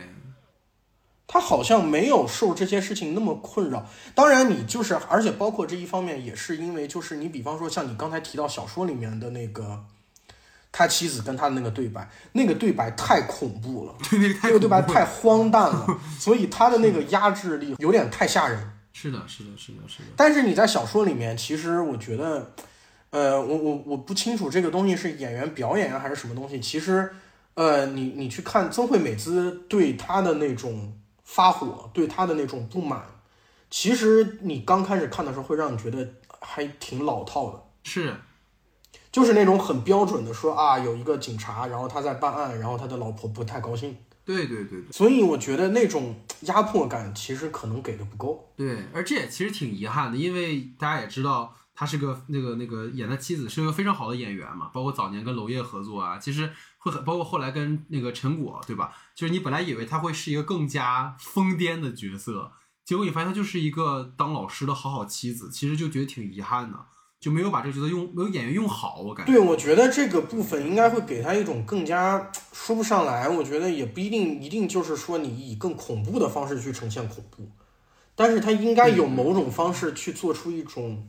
更加抽离、更加让你受不了，然后这包括这也是就是你朱一龙的演员表演时候的一种反馈，就是你多大程度上受，但我不觉得这可这应该是演员本身的问题，我觉得这可能是一种。导演制定的导演跟演员共同制定的表表演策略就是这样的。但我觉得这种讨论本身是有意思的，因为我看到很多朋友都在聊的，就是关于说，哎呀，真相是什么呀？凶手是谁呀？其实我觉得这个都不重要。就当然这个也很重要了，因为我们很多大家在看电影的时候，我需要得到一个明确的一个一个结果。这个东西其实可能就是我刚才提到那种感受，就是你悬疑片的这个壳做的太那什么了，大家预设了。以至于大家真的很在乎这个案件的真相。是的，是的。而且他又不像《杀人回忆》那种，他最后他确实一直在找凶手，他没有什么人怎么怎么，就是找凶手。最后宋康昊找魔怔了。这个刚因为聊了我的话题，也聊了全老师的一个话题啊，那就是我们今天的呃另一个话题，其实是刚才也有提过，就是魏淑君其实从《隐雅分宗》开始，他就有展现自己对于原电影这样的一个叙事母题的一个展示。就是所谓原电影，再给大家简单讲，就是它其实就是说。这个电影是关于电影的电影，或者是关于电影人的电影。这个电影本身就是在讲一个电影的故事，或者在讲一个和电影人剧组有关的这些故事。然后大家可以发现，到了《永安镇故事集》的时候，它其实更直接的讲了一个剧组在小镇拍片的故事。然后前面也提过，就是河边的错误，虽然故事与电影无关，但导演有意把故事的这种空间搬到了影院。然后这种电影的真实跟虚构的关系，包括刚才提到影院所存在的看与被看的关系，其实完成了这个故事的一个很好的讲述。所以说，除了在我们理解这个电影从逻辑层面、悬疑片层面，其实它的这个电影的媒介的加入，反而给了我们更多可以去思考跟讨论的空间。而像我刚才提到说，观众跟马哲其实一样，我们从一个理性的观众变成了银幕上的一个角色。所以想问一问全老师，如何理解？导演在片中加入电影这个叙事媒介，然后产生了一些作用和意义吧。我觉得其实他第一开始这个东西，是我看魏淑君电影以来，我觉得对电影利用的就是最好的一回了吧。其实，因为他其实每次都想做这个东西，是是是。但是你看他这个电影里面，他他有那种强烈的说，他搬到电影院以后就有一种大戏拉开了，而且他不是用着电影院的办公室，他用的就是电影院舞台在做一个在做一个厅嘛。是的，然后其实这个东西就有一种大幕拉开，然后它要进入到故事里面的这样一种东西。然后其实我觉得这个对于它整个故事的这个构造是很有意思的。但我其实觉得从这个角度上来讲，我个人会觉得你其实可以在舞台和那个电影空间的滑稽性上面可以再多推一点点。嗯嗯嗯。比如你，因为他那个电影院还不完全只是电影院，他还做过剧院嘛。因为他有一个很明确的那个像舞台一样的那个东西，不仅仅是一个电影屏幕立在那里。他这个设计本身，我觉得已经起到非常不错效果了，就是有那种，你好像这个角色就是走入到一个戏里面去了。那这个戏里面到底哪儿真哪儿假，哪儿合理哪儿不合理？他也他也好像没有那个能力挣脱出来的那个感觉，我觉得其实是很棒。因为我会觉得，就是马哲在这个片子里面，就像我刚才说，他就是观众嘛，就是你一开始就是无论是观众看《河边错误》这部电影，还是马哲去带入到他这个队长的身份去破这个案子，他们都是带着一种审视的目光进入到这个事件当中的。但是随着案件的深入，就是无论是我们还是马哲，其实你都没法完全用理性去理解这个世界。就是我觉得可以注意到，就是马哲一开始其实有一个观看胶片的镜头嘛，对吧？他看了一个胶片，然后还有一场就是在前半段的时候，马哲跟领导都坐在台下，然后他们看着台上在工作的这些呃这个这个同事们，就等于说这个时候，我觉得从他的视镜头语言来讲，就是马哲就是银幕外的观众，因为他经手过很多的案子。然后他就跟观众一样，就是我们看过各种类型的侦探小说跟悬疑电影，但偏偏马哲遇到的事情是他完全颠覆他认知的一个案件，包括受害人啊，包括他无法去审讯的疯子呀，包括线索的断裂啊等等。所以在此时，他既往的经验已经无法去理解和带入到这个事件当中了，所以他慢慢的才会成为局中之人嘛。然后马哲的这个梦其实是。呃，我感觉也是很多人在讨论的哈，所以我不知道邱老师对于他这个梦的设定有没有什么看法？因为他的梦境当中，当然他也是从银幕上的一种呈现嘛，他的梦是在电影里发生的事情，所以想问问你对这个部分的看法。就是他其实把梦作为一个一定程度上作为一个理性跟非理性的分界点，就是。他这一场梦境之后，风事儿就越来越多了。他把梦跟电影融在一起了，你更能有一种他走到另外一个世界里面，就好像平行世界一样。就你突然好像跳到了一个呃差了一点的世界线上，好像很多事情一样，好多很多事好像很多事情不一样了。尤其是他那个梦境里面展现了很多，呃，有就比如说刚才说的那个那个幺四婆婆的那个问题。就他其实放在那个梦境里面展现的，梦境里面所有事情显得都要比现实要更疯狂一点，所以我觉得他用电影去呈现是是最好的。如果他那儿只是做了一个梦，我会觉得有点尴尬。就我我其实回到这个部分吧，就是我会觉得他在呃这种梦里面的很多细节，其实是可以去支撑导演去呃呈现他在去故事里去展现真实跟虚构呀。包括观看跟被看关系这种倒置的一种一种展示，你比如说，就是马哲其实他特别希望把这个故事连起来嘛，对吧？所以说他就是在这里面其实给每个事儿都做了一个了结，就是所有的案件都是疯子干的。因为我印象最深其实是男孩的那个死，你还记得男孩死的时候其实是那个呃德云社那个演员嘛，叫严严严鹤翔吧，好像是，反正就他去客串了那个眼镜那个角色，然后呢？那个时候，其实他就一口咬定就是疯子干的，但是在那样的一个很漆黑的环境，其实并不能直接指向疯子，对吧？所以说他在这里面，但你会发现电影里面，就是他在那个他幻想的电影里面的时候，疯子是近乎用一种癫狂的状态去把这个男孩推下了水，所以就是他在你看前半段的时候，因为我印象很深的是，他还会问局长说。哎，疯子没有动机，哎，他他怎么做的呢？但此时就是他已经因为进入到那种虚实不分的状态，那去你妈！我管你什么是吧？那个有没有什么逻辑？反正就是他干的，所以这个是我会觉得很有意思的点，因为他把人的主观的那个部分给强化出来了，然后包括银幕上溢出来那个乒乓球，我觉得那个是今年在国产电影当中，我觉得能进入到我我五家的一个镜头吧。对，就是那个视觉冲击其实蛮强的，因为那个镜头又很重要，因为我觉得那意味着银幕内外的那种屏障被彻底的戳破了，就是银幕上的那个东西，因为我们因为其实，在电影院的时候，我就很很多身边的朋友不不怕看恐怖片嘛，因为他们知道那个是假的，因为他们知道那个银幕会给他一个保护，但是当银幕上的乒乓球倾泻而出的时候，其实就彻底的。让虚实之间的关系被破坏掉了，然后再就是，其实，在那个映后，我记得当时余华还说嘛，就那个燃烧的摄影机，就其实对于呃这个乒乓球的意向和摄影机这件事情，我也很好奇，钱老师你怎么看？我觉得他，但是我其实觉得这个东西吧，就是怎么讲呢？就是你作为呃马哲来讲，他体验感是真的很不错的传达给你了，就在这个节点上面来讲。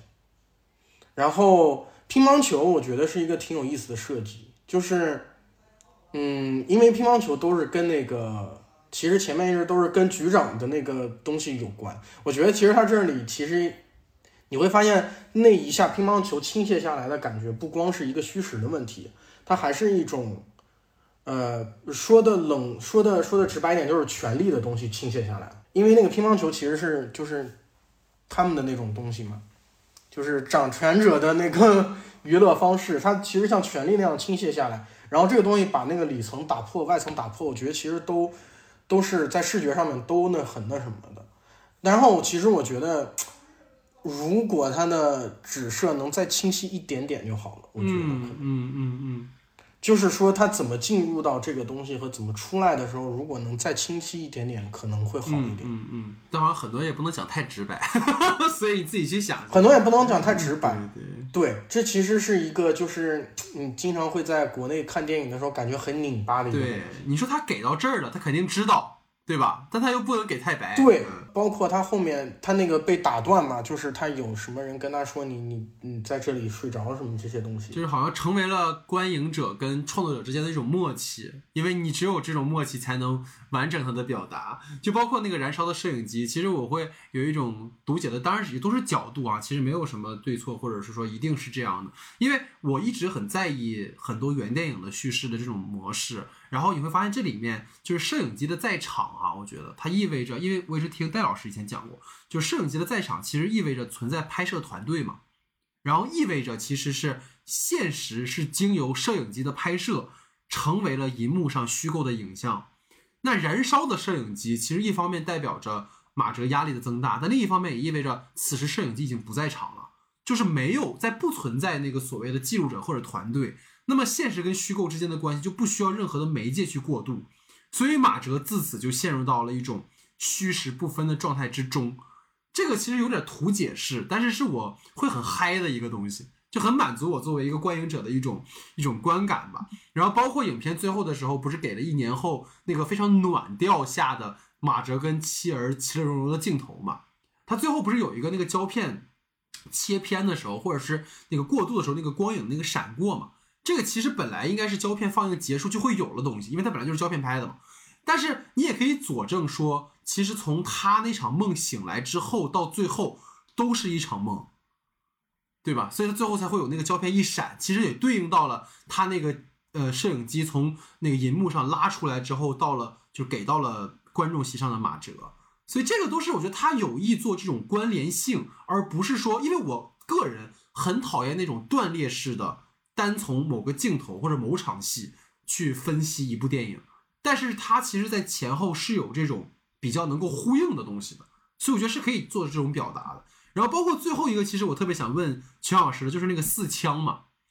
就是你知道我在看他那个马哲射杀疯子那个四枪的时候，我脑子里全是杀马兰的第六感，知道？就是因为第六感里也特别多的通过这种镜头引导。跟声音的延展的这种画外空间，去赋予故事更多的多异性嘛，所以也蛮好奇，就是你对于那四强，因为很多人在讨论嘛，你怎么看呢？那个部分？我觉得那个地方其实玩的还蛮漂亮的。我其实看这个电影的时候，不是当然这可能是我作为那个就是大家都在试图做电影的，呃，试图当创作者的人会看的东西。我去发现它整个电影它对声音的运用都是很不错的，因为其实尤其是我觉得对于一个精神。开始出问题的时候，呃，声音的出问题其实可能会比那个视觉出问题来的还早。比如说，我们经常不会觉得我们看到了什么不该看的东西，但是你其实经常会觉得，哎，我好像听到什么东西了，好像有，好像没有的感觉。我就觉得那个东西其实就是很有意思，我觉得他玩的也还不错了。但是我觉得有意思的地方就是他其实给了很有意思的一个镜头的展示。像刚才全老师说，为什么玩的很好，就是因为。你看他打开弹夹是给你镜头的，这就是杀马兰典型的一种用法。但是当他去数子弹的时候，他其实是把镜头摇到了那个马哲的脸嘛，嗯，然后他给了那个音效，像你刚刚说到，就是人的精神状态的这种问题，他的幻听音效子弹落座，但是马哲的表情显然就是和实际数子弹数量那个音效的那个反应是非常相反的，嗯。就正常来讲，我数出来子弹，你看就是四颗，你看我就是射了四颗，但他的反应是非常惊恐的。然后这个就是就是是因为我觉得导演本人是做声音，他本科是学那个录音的嘛，嗯，所以你会发现声音设计也很有意思。就是在那个整个的这一段，他在局长面前数子弹弹夹的时候，那个弹夹的声音被拉得非常高。对，其实他比你。真实应该会有的那个声音是要是要响的，就你实际上那个弹夹，就是他那个子弹掉到桌上不会有那么响，但是他做的很响。旁边那个代表着真实世界的那个局长的声音其实非常低。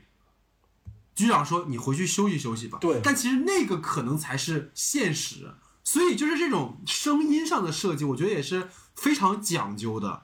对这种读解的空间就会很有趣。然后我给两种方向的解解释，我觉得蛮就可以思考。就是一个是，就是我们可以理解马哲射杀的疯子就是他的想象，然后也可能是从真的发生了射杀事件来看的话，就是局长特别想息事宁人的结案，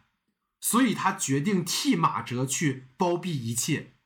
等于说这个故事里的真实的部分是马哲确实杀了疯子，马哲跟局长汇报，局长因为他们的集体正在评优，所以决定帮马哲压下来这件事情，他就对应到了小说的结局。那么往后的故事，就是比如说马哲他到了那个水水里面，然后又砸死了疯子，是他的想象。然后其实现实的线索是从刚才的那个数子弹切到了马哲去领奖，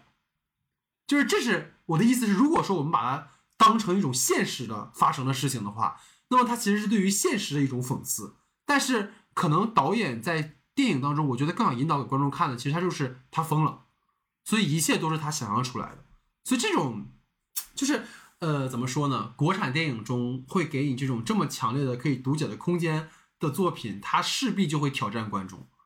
啊，所以这个也是一个挺有意思的事情吧。尤其是尤其是这个片子又是这样一个走向大众的路线。是的，是的，是的，是的。因为我记得魏淑君在北大的采访里提到说，他本来很困惑怎么改编这个电影，但他回忆起就是他自己拍之前的电影的时候，他说有一句话是，就你要感受而不是要理解嘛。其实诺兰也说过类似的话嘛，对吧？就是我们呃，就这个是一个。跟电影文本无关，但是跟我们当下的娱乐消费习惯相关了。就是无论大家在刷短视频的时候，还是大家在一定要去做什么的时候，就是我们的那个目标很重要。就是我一定要满足我的某种审美的猎奇，或者是满足满满足某种爽感，满足某种喜剧的效果。但实际上，当我们去追求这些东西的时候，在看悬疑电影或者是在看这样的一部电影的时候，我们会追求懂这件事情。就好像我们只有懂了一部电影，看明白了，我们才是看过这部电影。但实际上，这个事情其实不重要，因为就像艺术本身一样，就是它根本要回归到创作者的感受嘛。而那种感受其实是能够从一个创作者的一个一个笔触，或者是旋律、影像去读解。然后，如果说我们能够放下那种对于懂的执念，去享受的话，或者去感受的话，可能会有更。不一样的体验哈，所以我不知道曲老师在这个部分有没有最后总结一下的一些。我觉得是这样的，就是我觉得可能，我觉得对一个电影说，他，我觉得他可能给我怎么讲呢？某种程度上不可替代的部分就是他那个体验，因为你其实说，呃，推理小说有那么多了，推理的类型电影也有那么多。如果我只是想去看一个案件，或者说我只是想去看一个谜题，然后让他做的顺。我其实可能根本就不会来看这个片子，是的，或者说我可能一开始就去奔那个日日日本推理区，或者说阿加莎克里斯蒂，我就去了。但是其实你你在电影里面，你追求的并不是说，或者说在这样一个电影，它最大的价值并不是说我提供给你一个，呃，给你搭一个案件破掉的一个过程，嗯，而是那种它到后半部分的那种真实虚无，然后你觉得这个人已经丧失了对真实的感。对真实和虚假的辨别能力的时候，是的，是的那样的一种精神体验，我觉得才是，尤其是当你能在电影院看这样一部电影的时候，我觉得这可能是更加珍贵的一个东西。因为很多东西是，OK，我知道国外的人拍这样的电影，或者说我知道国外片子是这样的东西，但我没有机会说在电影院里面去看。嗯，但是当你现在可以在电影院里面去享受它的那个体验的时候，我觉得那个感受是非常非常爽的。嗯，然后它其实可能才是更加独特的一个东西。其实，哥，你知道我突然意识到了一件事情，就是其实啊，河边错过的电影，它的正确的可以优化的一部电影是马丁斯科塞斯的《禁闭岛》啊。你对你，我其实我觉得也可以理解。对对，因为《禁闭岛》其实它从整个前段到最后之前，就是谜底揭晓之前的故事，都是小李子断案的故事。对，但是当它出现了一些。就是不太就很奇怪的东西的时候，你会有疑问说，哎，他怎么会有这种精神上的一种问题？直到最后的时候，他其实给你翻过来那个番儿的时候，你发现哦，其实可能我们一直在跟随一个，就是在电影里我们讲说就是一个一个不确定的叙述者，或者一个不可信的叙述者。但这个东西其实，在《河边的错误》里是没有在开场或者是最后给到的，因为其实是马哲是正常人，他不是本来就有精神问题的人。对吧？可能这么理解，他会给这个片子一个，就是如果要优化，因为刚才我一直在想，咱们聊这么多这么多的吹毛求疵或者是一些呃想法，那么有没有一个可以对应的故事？我觉得可能《禁闭岛》是一个方向，因为它其实就是前面是判案，后面主人公疯了，就这种。对，但是他其实那个主人公的种子其实很早你就发现已经埋下了。对对对对对，所以这个可能也是一个点哈。所以在整个我们的主体话题的最后，我想呃稍微做一个总结哈，就是因为我昨天就我今天跟邱老师也说，本来我们是想可能早点录节目，但我跟邱老师说，昨天晚上其实去听了那个月下，他有一个再见再见夏天的一个演唱会嘛，然后其实在。这一次的月下的时候，其实有一个讨论，我觉得跟今天我们讨论这部电影很像，就是月下三，因为我觉得哥估计不看综艺啊，就是月下三里面，就是很多人会在看完综艺的时候说，那个大众乐迷，就是普通的观众和专业的乐评人投票的差距非常大，但其实这个非常正常，因为大众乐迷其实就是我听的嗨不嗨，但是乐评人在乎的是编曲、现场演奏的状态，包括整个舞台的表现力，所以我觉得。我们没必要用某种标准的，就是方式去打开一部电影，或者听一部听一首音乐。就如果说我们能在看听这个音乐的三三四分钟的时间，或者在我们看这个电影的两个小时的时间，我们跟主人公一样，无论是你听音乐的时候那种畅快，还是你跟马上要你疯了，我觉得这才是打开一部电影的一个比较好的方式。如果大家都为了去追求那个懂。都为了追求那个，我一定要明白，然后我跟别人可以去说，其实反而会让自己很累。当然，我觉得如果你愿意这么去做，当然是尊重每个人的选择。但如果更多的观众，你其实本来只是看完之后会有点困惑，但是当你看到网上铺天盖地的说，哎，带你看懂这部电影啊，带你去理解这部电影的时候，它会唤起你一种焦虑。焦虑就是，哎呀，我我我没看懂，我不敢跟别人讨论。但是那种晦涩，那种暧昧，我觉得才是。看完这个电影中最值得去聊的东西，那有人会想说老戴，那你们聊影评聊两个小时，那不也是在讨论吗？那可能也，但这就是我们做节目是为了去分享我们彼此的观点，去拓宽对这个电影的理解的感受。但是在我们看这个电影的一开始，无论是全老师还是我，其实都是带入到了一种情绪。我们出来先是被这个情绪打动，然后我们才会去思考说，哎，这个电影怎么怎么怎么怎么怎么样。但是我觉得永远不要就是。放下那个感受的部分，因为一旦你放下那个感受的部分的时候，其实我们在对待一个艺术作品的评价的时候，会变得好像被很多人的意见左右。但是最后其实要回归于你自身跟创作者的互动，我觉得这个是最重要的事情。对，所以这个是我在这个话题最后想跟大家分享的哈。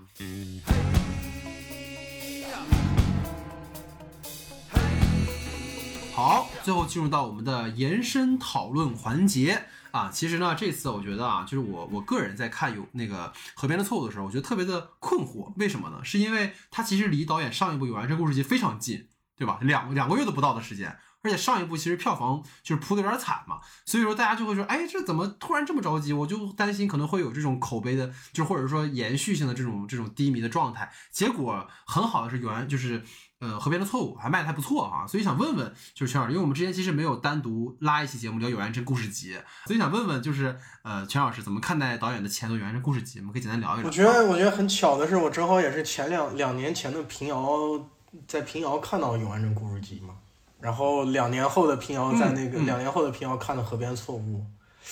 我觉得。我觉得河边错误其实给我之所以好的一个感觉，就是很很大程度上导演的一些很多东西就收起来了。然后其实我觉得《永安镇故事集》你会发现它一个很尴尬，尤其是它在市场上面很尴尬的一个地方，就是它好像试图在做一个嘲讽电影的喜剧，就是说它里面有很多东西说啊我电影不行了，然后创作者也都都挺混蛋的，然后大家都不怎么样，反正就大家凑合凑合往下混呗。但是其实这个东西吧，就是嗯。你你你你不是一个大众会感兴趣的题材，然后他其实他每次这种开电影玩笑，其实也并不是我觉得很高级或者说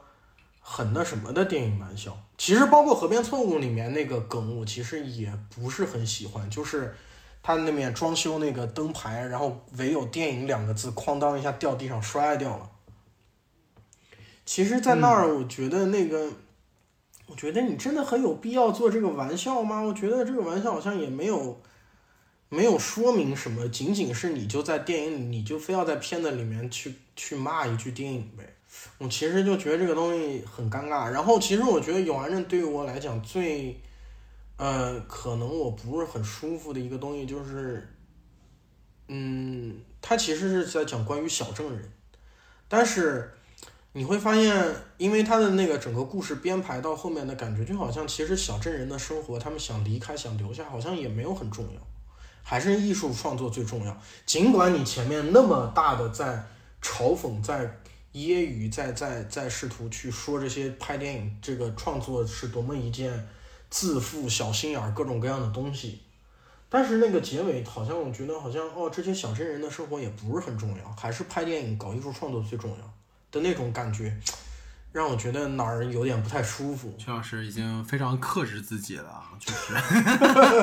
没法说的太太具体啊。但呃，我因为我当时很多朋友在就是我们群里啊，然后包括去说想让我们聊一聊《》这故事集，但确实是因为嗯不太好去在人家上映的时候说人家不好的东西嘛。对吧？毕竟说也是师哥，然后也是很多认识的人哈，就不不好讲那么那啥。但是现在下映了，我觉得就随便聊嘛，也没关系。就我觉得很大的问题吧，在我看这个电影的时候，我觉得导演没有拿捏好怎么去完成讽刺的这个度。就是你说整个第三段故事完全是对电影行业或者艺术圈的这种精妙的吐槽和讽刺，确实有油腻的导演啊。包括向前看齐的制片啊，然后拿枪拿掉的影评人啊，然后为就是求来的流量鲜肉啊，就是这一切让人就是生理不适的这种人和现象，其实你都恨不得对他们一顿飞踹。但问题就是在闹剧之后，导演想要表达的是什么？就是这个是我看完这个电影之后很困惑的一个一个地方。包括就是康春雷饰演那个编剧，就你看起来他是全片里面最坚守初心跟表达的，但是他完全沉溺于一种就是自我感动当中，就他根本就不在乎那个。对他其实也不是一个多么厉害的艺术家，他就仅仅是一个自己其实很很自嗨。就是当然你就是我觉得导演最就是诡辩的地方，就是他把所有的路都给你堵死了，就是因为当我们这么去说的时候，他也会说，那我就是在讽刺这样的人啊。但是问题就是，你要呈现他似乎是这个片子里唯一一个坚守初心的人，但是就是这样的一个人，他根本就不在乎那个就坐在他旁边那个小镇姑娘的真实的内心感受。就像你刚才提到的，本来对于我们来讲，就是天堂电影院里那句话，就是生活比电影残酷多了。但是在这个电影里，你有很强烈感，就是电影才是最他妈牛逼的，艺术才是最牛逼，你们这些人都不重要，就是。那个小镇姑娘的真实的感受，就是一我记得刚那个那场戏是康春雷跟她说：“哎呀，我我就是觉得这个角色就是这样的。”他根本就没有想去问了这个在他身边明明就是最匹配这个人物的这个女孩，她怎么想的？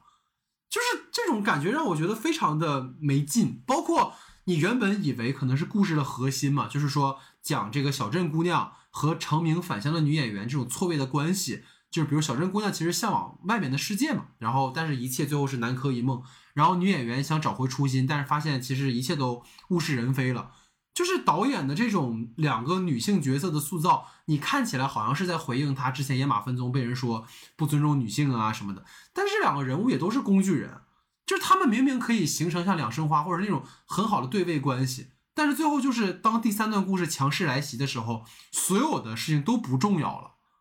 就这个是让我觉得非常遗憾。而且我记得当时全老师讲了一个点，就是。他其实如果把第一段故事放到最后是非常好的，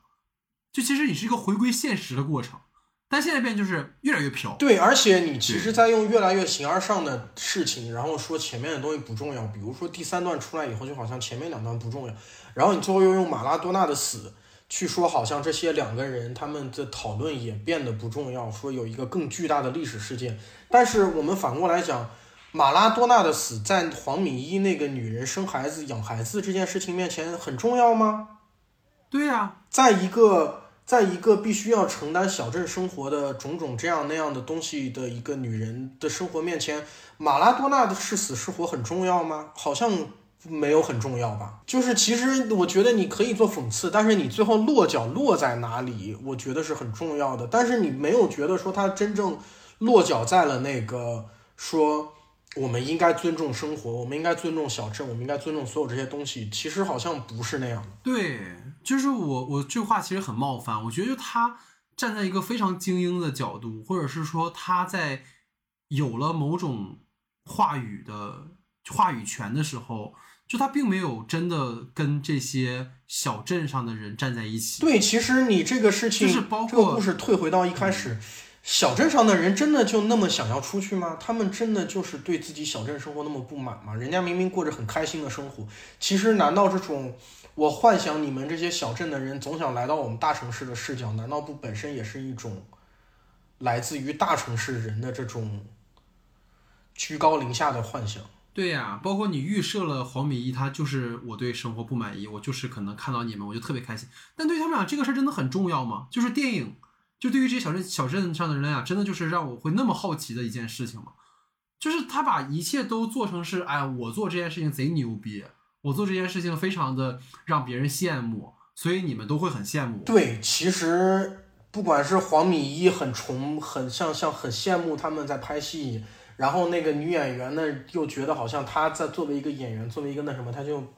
其实回来跟小镇人相处就好像居高一级的那种感觉。对，就包括这个杨子姗的这个回来之后，就是小镇上的人都是都是那种利益熏心，然后包括他的他的那个曾经的初恋也是那种我要利用你，就是好像所有小镇上的人都要蚕食他，就没一个好人，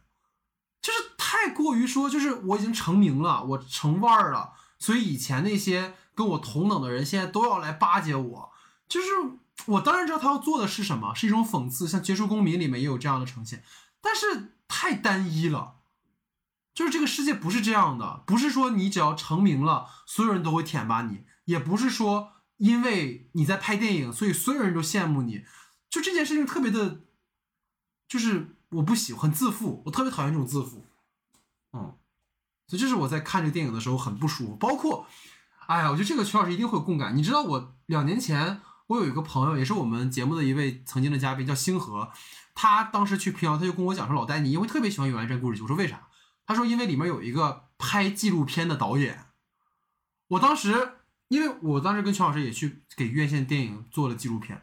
我在看到那个纪录片导演的时候，我真的觉得，就是他就是导演在在在在创作者的视角里面，这个人也是非常的低贱卑贱的，就是他也是只是一个看起来在工作，但他一直在撩妹，对吧？但是实际上，这样的一个持着摄影机的在场的角色，明明可以赋予这个片场，或者是因为他游走于整个的这个环境当中，对，其实我当时我第在电影院看的时候，我一直觉得这个角色最后会翻出来会，很重要。但是也没有。但最后就对啊，就完全是一个就是跟老板娘装逼，对吧？然后很话痨的一个角色，是我觉得很可惜的。所以这个是永安镇，我确实看完之后完全没有，也可能是我期待太高了吧。就是我当时也跟很多朋友在讨论，包括全老师也聊，其实我并不是很喜欢，但是河边的错误我很喜欢。所以说，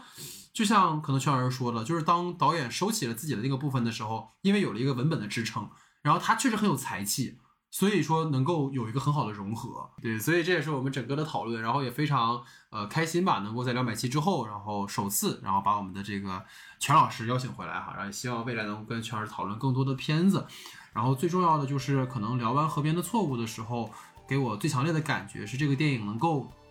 给我们提供一个别样的观影体验，就是在这个愈发强调确定性的当下，其实你会发现导演他在基于余华老师的文本，给到了我们一种更加所谓的需要动用我们的主观或者是一种感受去参与的作品，而不是被喂食某种价值和意义。当我们去质疑这个电影中发生的事情的时候，其实它也是在反映到我们的生活，因为我们的生活其实远比电影中荒诞的多。这也是为什么我在看完《永安镇》之后，非常有一种不好的感觉的原因。就像过去这三年发生的一切，其实都是非常荒诞的。这种荒诞性其实我们无法琢磨，我们也无法控制的。这才是我们生活的某种常态。我们其实是在这种失序当中寻找某种秩序，